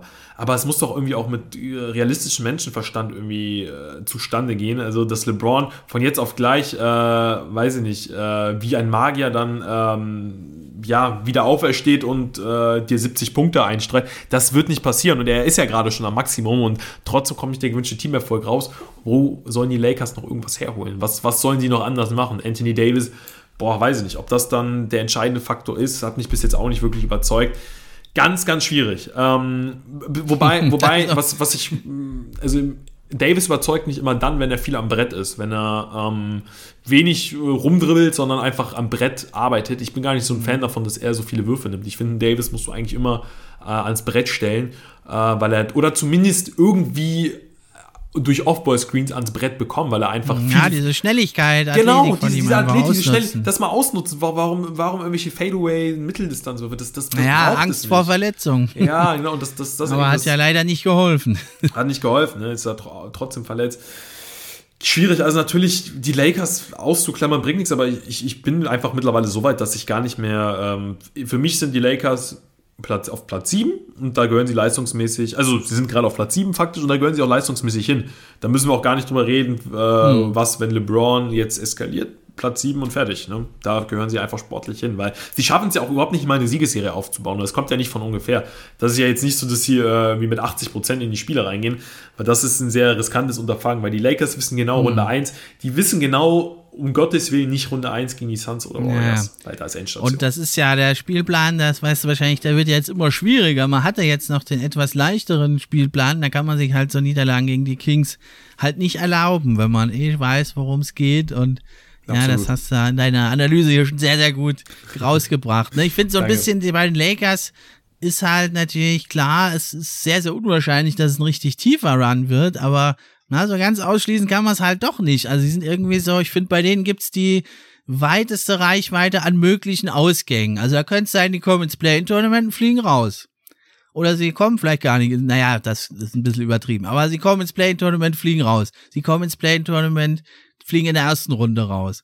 Aber auch durchaus eine zweite, dritte Runde ist da nicht auszuschließen. Wenn es jetzt wegen im Idealfall ist, Anthony Davis kommt zurück, ist total fit, es läuft wieder gut.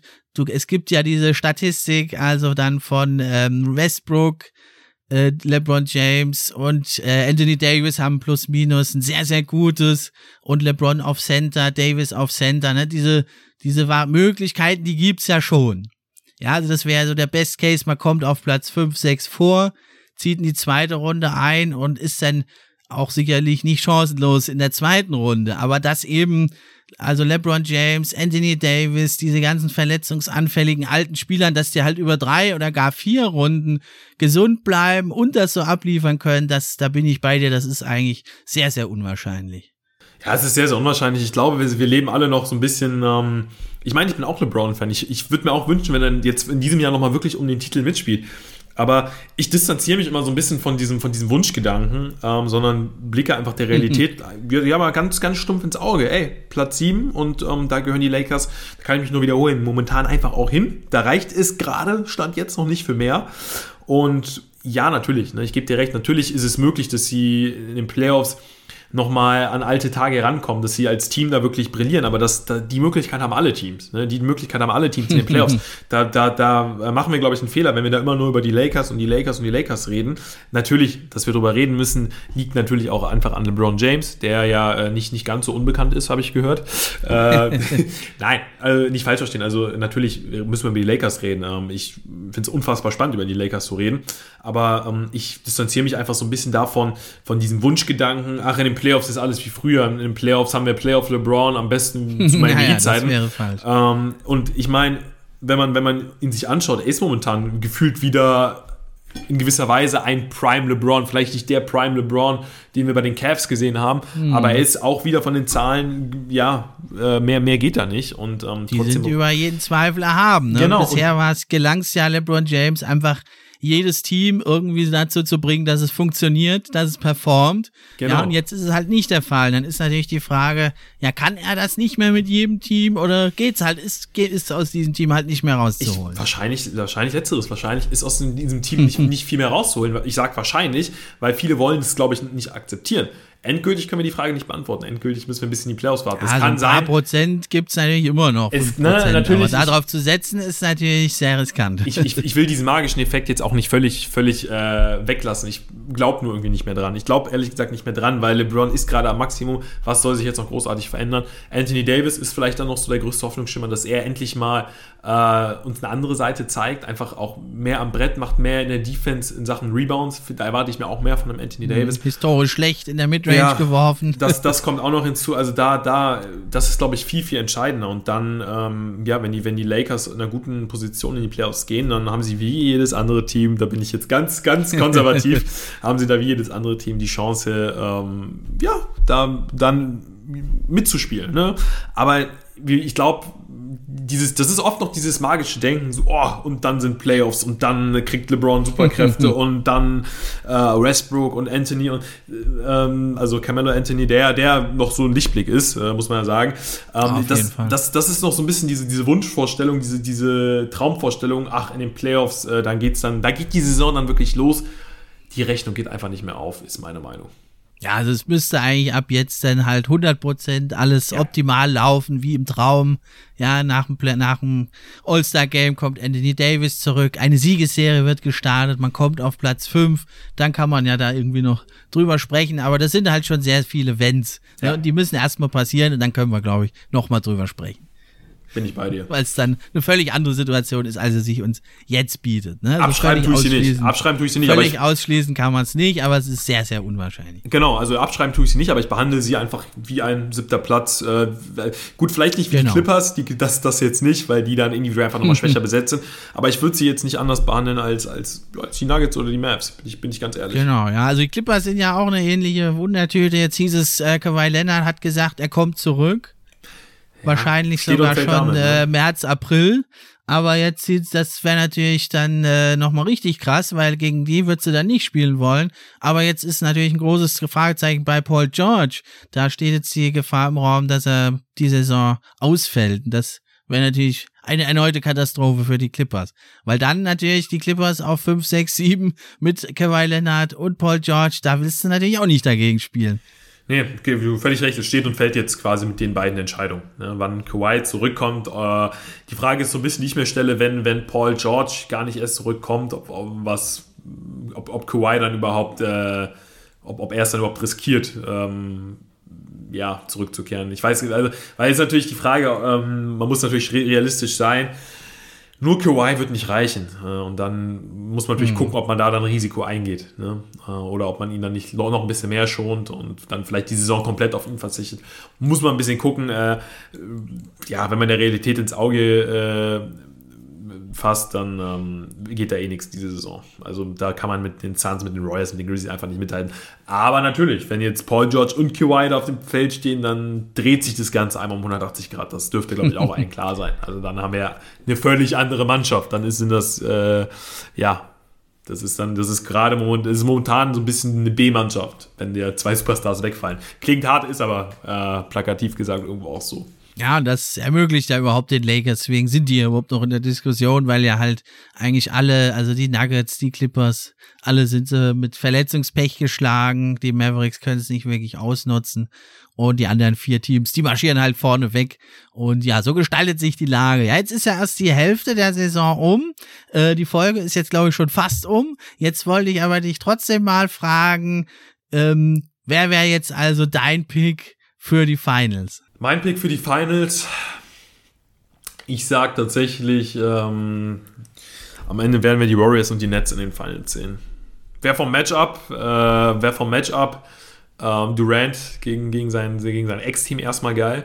Ja, und ich, einiges zu Ja, bieten. und ich glaube, also die Warriors, wenn die erstmal in den Playoffs sind, wenn sie da erstmal angekommen sind, ähm, mit Clay Thompson, mit Draymond Green, ähm, hm. gehen die in die Finals. Ja, Genauso wie die Nets. Die Nets haben mit den Bucks noch eine Rechnung offen. Die werden sich nicht nochmal geschlagen geben. Und es war ja letztes Jahr schon extrem knapp. dieses Jahr reicht es. Dieses Jahr reicht es für die Finals. Also Adam Silver, der wird natürlich sehr gerne deinen Pick nehmen, weil ja. da stecken so viele Stories drin. Das lässt sich natürlich so gut vermarkten. Warriors gegen Nets, das gibt's ja gar nicht. Also die alten Teamkollegen Durant und Co. Dann hast du Harden, ist der alte Rivale aus Rockets Zeiten der Warriors. Also da steckt also so viel drin und Kyrie Irving ja auch mit den Cavs schon etliche Male sich Schlachten geliefert. Da also besser geht's eigentlich gar nicht von den Stories. Da muss ich ESPN gar nichts kurz einfallen lassen. Und das wäre natürlich die Wunsch-Finals. Ja, ich hatte so ein bisschen als Underdog-Tipp hätte ich die, die Bucks gegen die Suns, einfach die Neuauflage vom letzten Jahr. Ich glaube, da setze ich vielleicht auch ein paar Euro drauf, da kriegst du einiges. Aber ich äh, würde es dann doch, äh, die Warriors äh, sehe ich genauso auch im Finale, aber ich halte dagegen, ich denke denk die Bucks. Ich setze auf die Bucks, das Herz des Champions und die haben es irgendwie dieses Biest gefunden und ich glaube auch die Bucks, die nervt das so ein bisschen, dass immer nur gesagt wird, ja, nur weil die alle verletzt waren, seid ihr Champion geworden und ich glaube, das könnte vielleicht das Stück extra Motivation noch sein, plus ein Janis, der einfach nicht zu stoppen ist. Deswegen denke ich, die Bucks äh, kommen wieder in die Finals. Ja, es ist ein, ist ein, Punkt, der gar nicht mehr schlecht ist mit diesem Stück extra Motivation. Ich denke mal, den Bugs ist es an sich herzlich egal, weil sie Meister sind. So den Titel kann ihnen keiner nehmen. Aber ja, so, so Aussagen lagen natürlich schon an einem. Deshalb ähm, kann das, kann das durchaus sein. Ne? Und jetzt ohne Lopez, also wenn sie, wenn sie da wirklich Meister werden würden, das, äh, ich glaube, da würde auch der letzte Kritiker verstummt werden. Ja, vielleicht tut sich ja auch noch was zur Trade Deadline. Ja, wäre vielleicht nicht schlecht, um Janis noch ein bisschen mehr zu entlasten, weil ich sage immer so, Janis an beiden Enden ist, äh, also quasi wenn du durchgehend das ganze Spiel auf Janis an beiden Enden angewiesen bist, ähm, glaube ich nicht, dass es klappt bis in die Finals, äh, aber abschreiben tue ich sie auf keinen Fall. ja, warten wir es ab. Äh, können wir ja dann nochmal irgendwann ein Update machen in Playoffs, ob wir da dabei bleiben oder ob wir unsere Tipps nochmal ändern und schauen wir mal, wer dann den richtigen Riecher gehabt hat. Ja, Mensch, Fabrice, da haben wir fast eineinhalb Stunden jetzt schon wieder äh, getalkt hier. Hab's äh, wieder mal kaum gemerkt, wie schnell die Zeit verlogen ist. Hat echt richtig Bock gemacht mit dir. Schön, dass du wieder da warst. Ja, äh, Steffen, vielen, vielen Dank nochmal für die Einladung. Äh, hat extrem viel Spaß gemacht, äh, gebe ich dir komplett recht. Die Zeit ähm, ist rasant verflogen. Ähm, ich sag mal, wir hätten ja auch noch eine Stunde länger quatschen können, andere Teams auch unter die Lupe nehmen, aber ich sag mal, ähm, ja, also ich glaube, wir haben da die, die Protagonisten schon, schon ganz gut äh, mit dabei gehabt jetzt. Ja, dann danke ich dir für deinen super coolen Input hier und ja, hört mal rein beim Fabrice in seinen Kanälen, die werden hier auch verlinkt dann in der Beschreibung der Folge und wenn ihr euch da interessiert, hört mal rein bei ihm. Ihr habt's ja gemerkt, der Mann hat einiges zu sagen und ist sich auch nicht so schade, man äh, ungewöhnlichen Take rauszuhauen, wie er das heute gemacht hat und er hat auch immer da seine Begründung parat, dann die er auch gut formuliert ist. Und darum sind wir jetzt am Ende der Folge. Und mir bleibt nur noch zu sagen, macht's gut, ich bin raus. Tschüss.